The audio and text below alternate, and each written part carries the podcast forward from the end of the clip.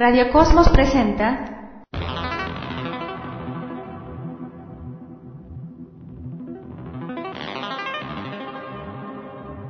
Los amantes de Urania.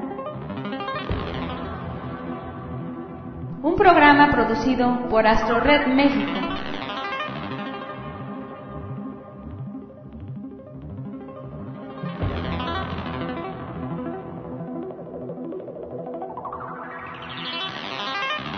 Queda con ustedes Francisco Flores Figueroa.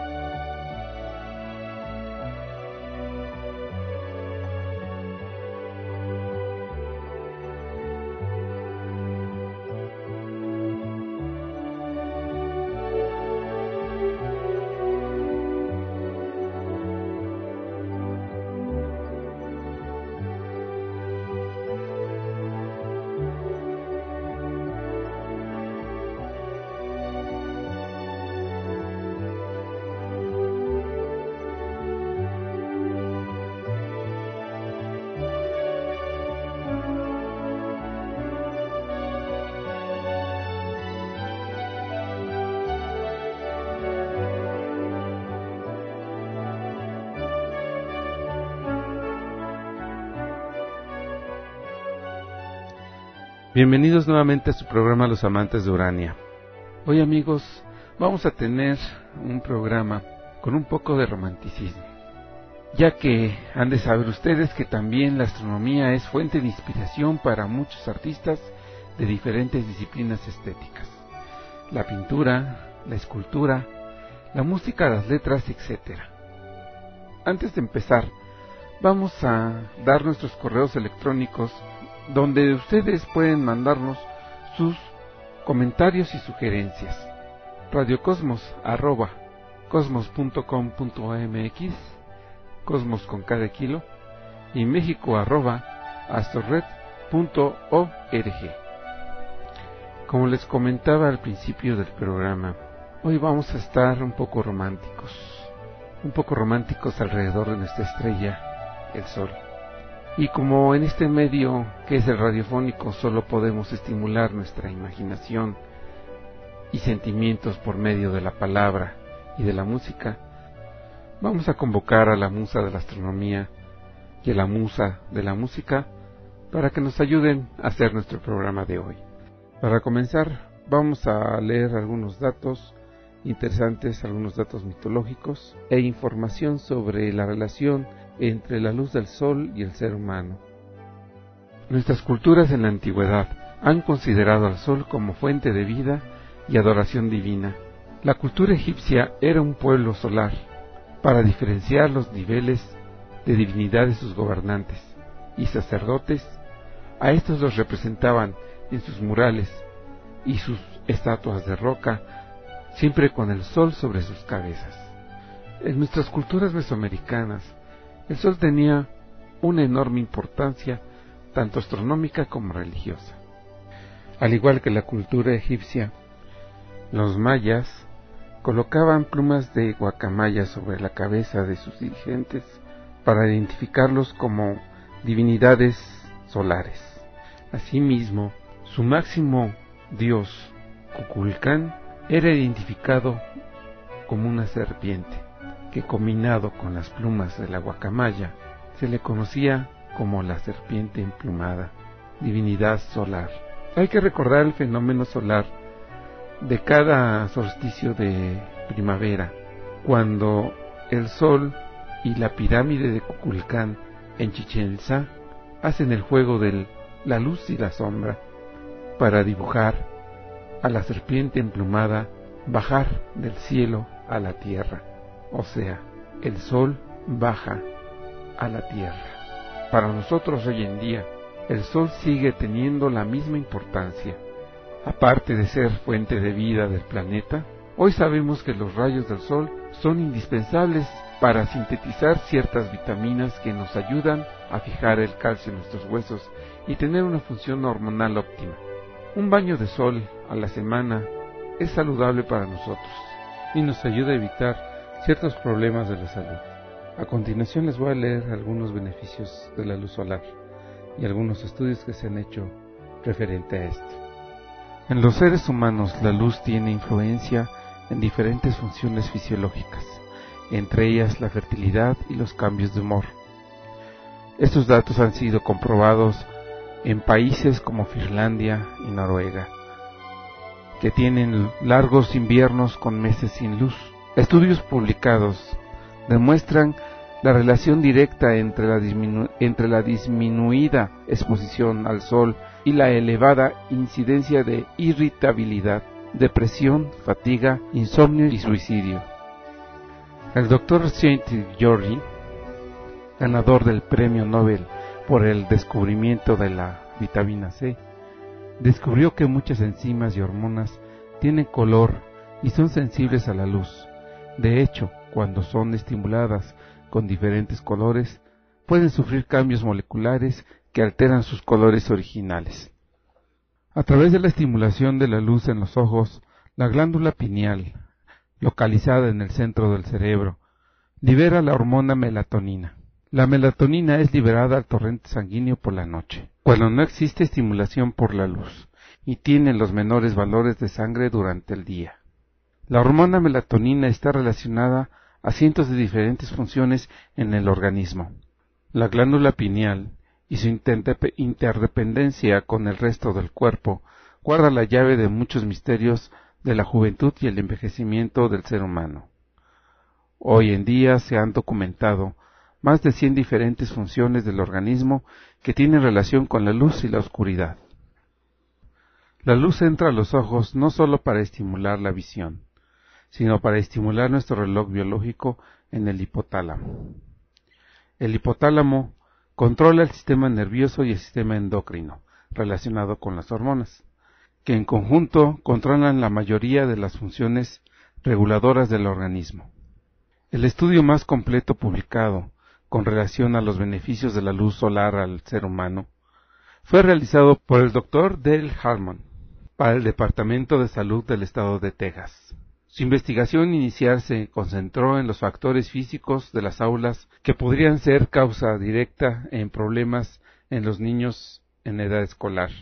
Se encontró que la mitad de 160.000 niños desarrollan al menos dos deficiencias prevenibles que podrían ser tratadas con la luz natural del sol. Las deficiencias tratadas y su porcentaje de mejoría con el tratamiento fueron dificultad visual 63%, problemas nutricionales 47.8%, infecciones crónicas 43.3%, problemas posturales 23.6%, fatiga crónica 55.6%. Como parte del tratamiento se instalaron luces fluorescentes especiales que también tenían luz ultravioleta. Su estudio demostró la relación directa de la falta de la luz ultravioleta con problemas de salud y, aprendizaje de los niños. La luz ayuda al cuerpo a eliminar el exceso de bilirrubina. Si esta condición no es tratada, puede causar daño cerebral y hasta la muerte.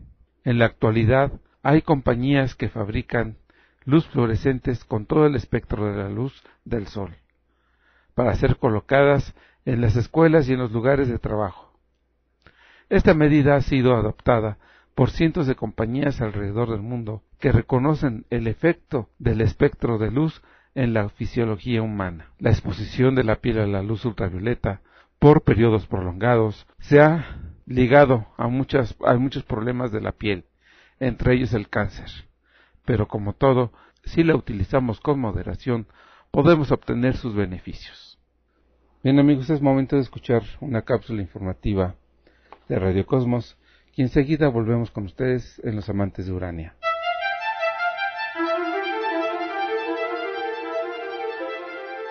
Esto es una producción para Radio Cosmos de Astorred, México.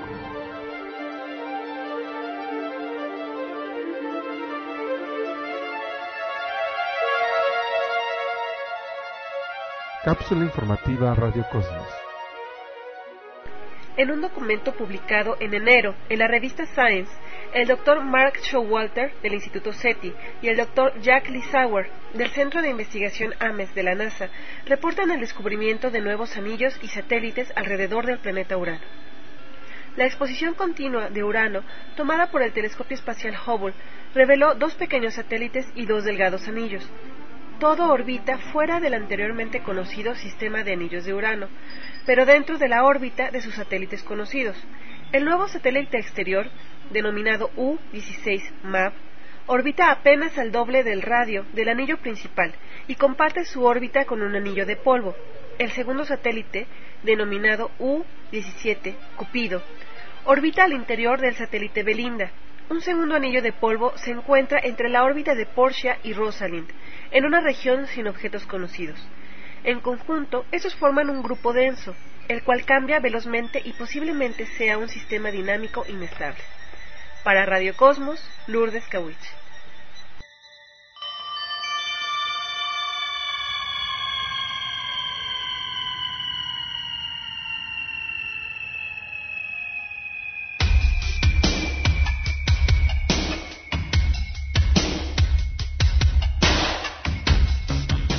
Regresamos a su programa Los Amantes de Urania. Bien, como estamos hablando del tema de nuestra estrella del Sol, yo recuerdo no hace mucho tiempo cuando salimos a observar en esos lugares fríos que son muy comunes aquí en, la, en las cercanías de la Ciudad de México.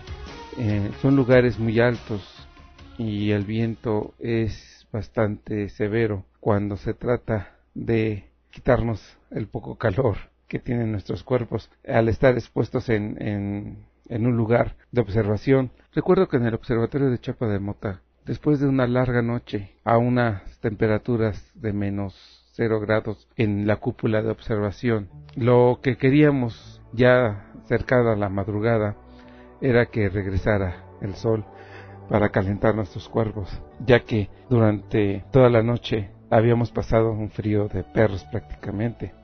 Después de observar el amanecer, nos dirigíamos a la explanada del estacionamiento del observatorio, donde sobre un delicioso pastito nos podíamos recostar y esperar a los rayos del sol a que cayeran más directamente sobre nosotros. Esos momentos eran deliciosos después de haber pasado temperaturas de menos cero grados y sentir los primeros rayos del sol. Y no solo los rayos del sol, sino el calor de nuestra estrella era algo que agradecíamos infinitamente a la naturaleza. Era prácticamente un abrazo de sol, un abrazo donde nos dejábamos llevar por su calor a una temperatura adecuada para que pudiéramos seguir con las jornadas del día. Ese abrazo de sol solamente es comparado con el abrazo de un ser amado. En mi caso, el abrazo de una mujer es indispensable para sentir el calor. Un abrazo de sol.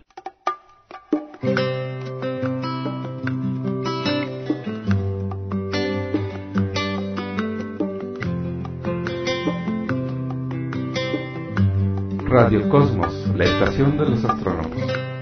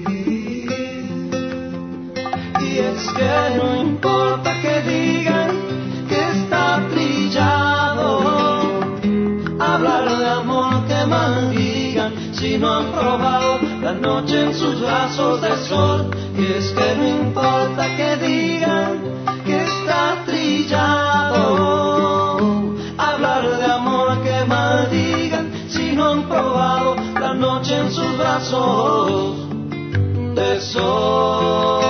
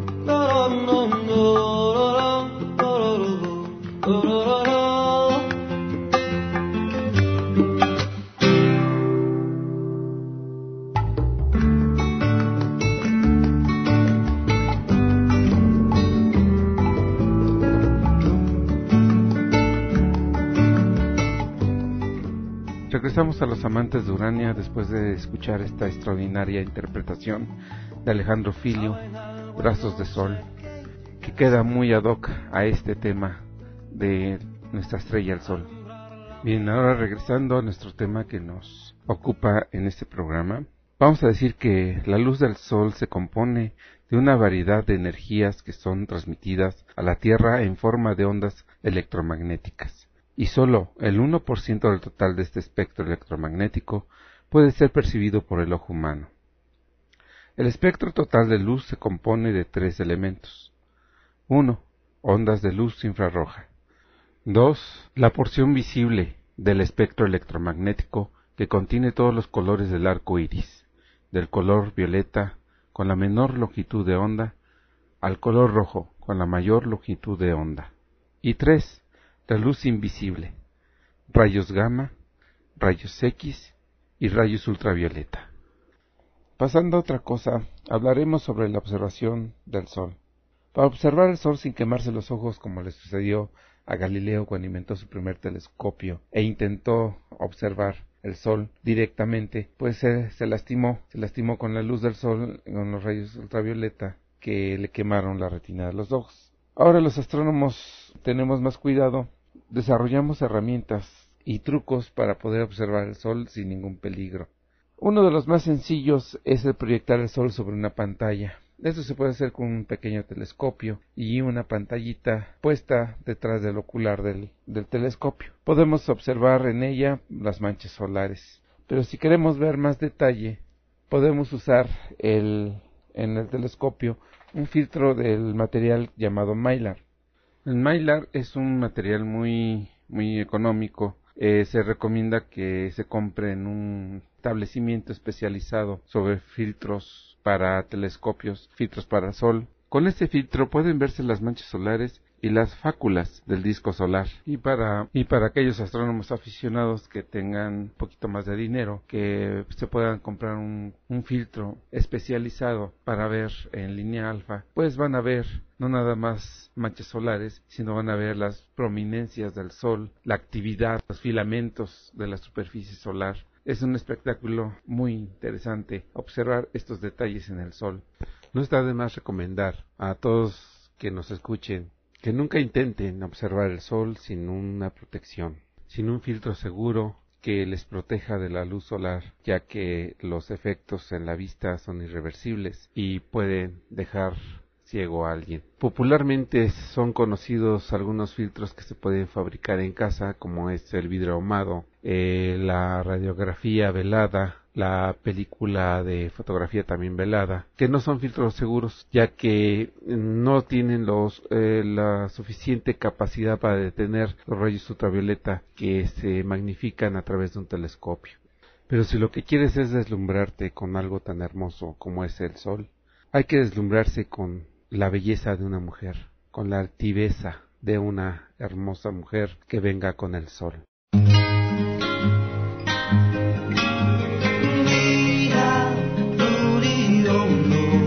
Radio Cosmos, la estación de los astrónomos.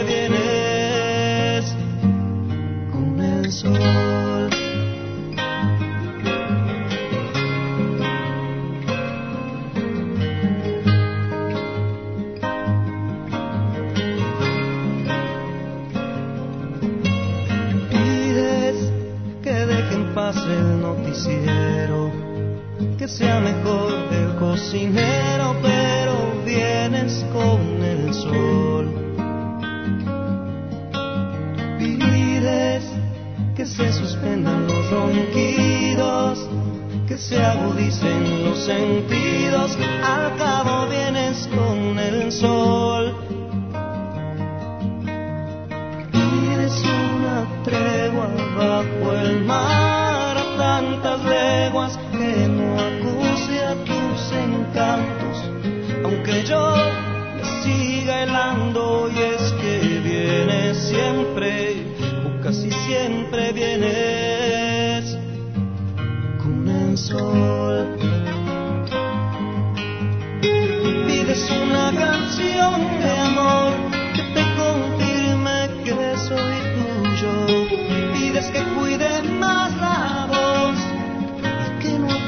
a quién se acaba el mundo. Mires que mire todo en positivo, que se me olvide el enemigo, pero vienes con el sol. Mires la discreción, la cordura, la risa contra la amargura sol. Pides tantas cosas y yo sigo a manos rotas, procurando hacerme el bueno para ver si así te tengo. Y es que vienes siempre, o casi siempre vienes con el sol.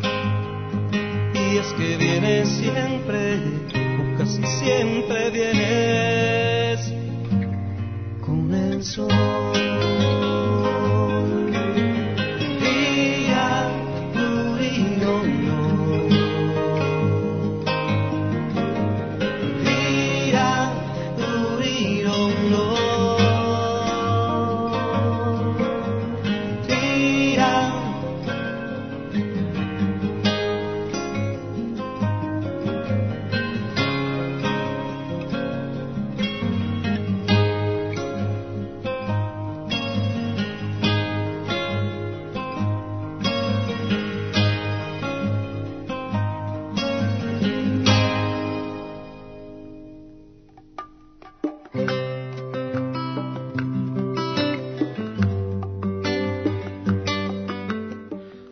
Regresamos nuevamente aquí a Los Amantes de Urania después de escuchar esta hermosa interpretación de Alejandro Filio, Vienes con el Sol.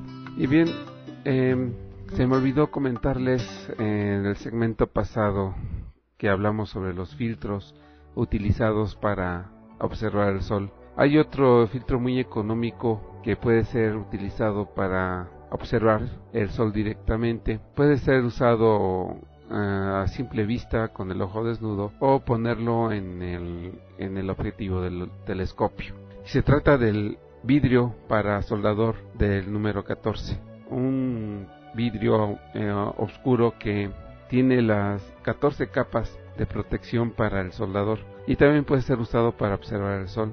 Esto lo pueden comprar en cualquier eh, lapalería o donde se venda herramientas para el soldador. Este cristal de sombra 14 para soldador puede ser utilizado principalmente para observar es- eclipses parciales. Mm, A ojo desnudo no podemos, no vamos a poder ver ningún detalle sobre el sol, ya que no tiene ningún aumento. Simplemente es un vidrio con sombras que disminuye la entrada de luz al ojo humano. Es recomendable observar a través de él por unos segundos y descansar, no estar mirando eh, con, en tiempos prolongados a través del cristal. Bien, después de este comentario y antes de despedir este programa, pasemos a escuchar una cápsula informativa Radio Cosmos y enseguida estoy con ustedes.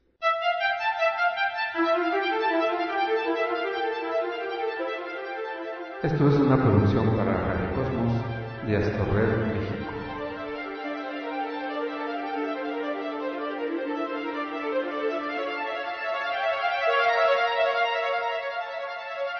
Cápsula informativa Radio Cosmos. El 11 de diciembre de 1997, los países industrializados se comprometieron, en la ciudad de Kioto, a ejecutar un conjunto de medidas para reducir los gases de efecto invernadero. Los gobiernos signatarios pactaron reducir en un 5% las emisiones contaminantes entre el 2008 y el 2012, tomando como referencia los niveles de 1990. El acuerdo entró en vigor el 16 de febrero del 2005. El objetivo principal es luchar contra los efectos del cambio climático. Según las cifras de la ONU, se prevé que la temperatura media de la superficie del planeta aumente entre 1.4 y 5.8 grados Celsius de aquí al 2100, a pesar de que los inviernos son más fríos y violentos. Por su parte, el gobierno de Estados Unidos, tanto con Bill Clinton como con George Bush, se niega a ratificar el protocolo. Para Radio Cosmos, Lourdes Kawich.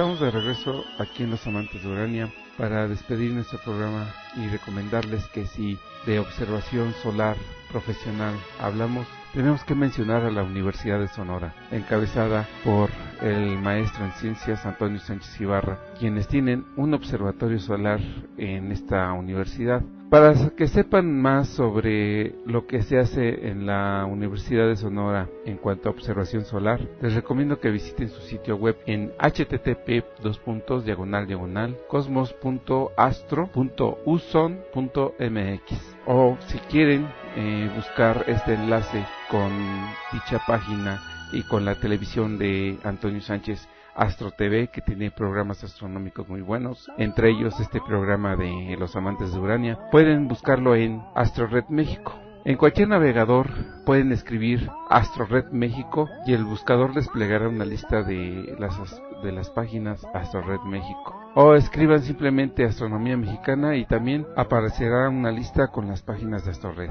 También con Antonio Sánchez Ibarra en la Universidad de Sonora. Pues ha llegado el momento de despedir este programa. Les agradezco su atención.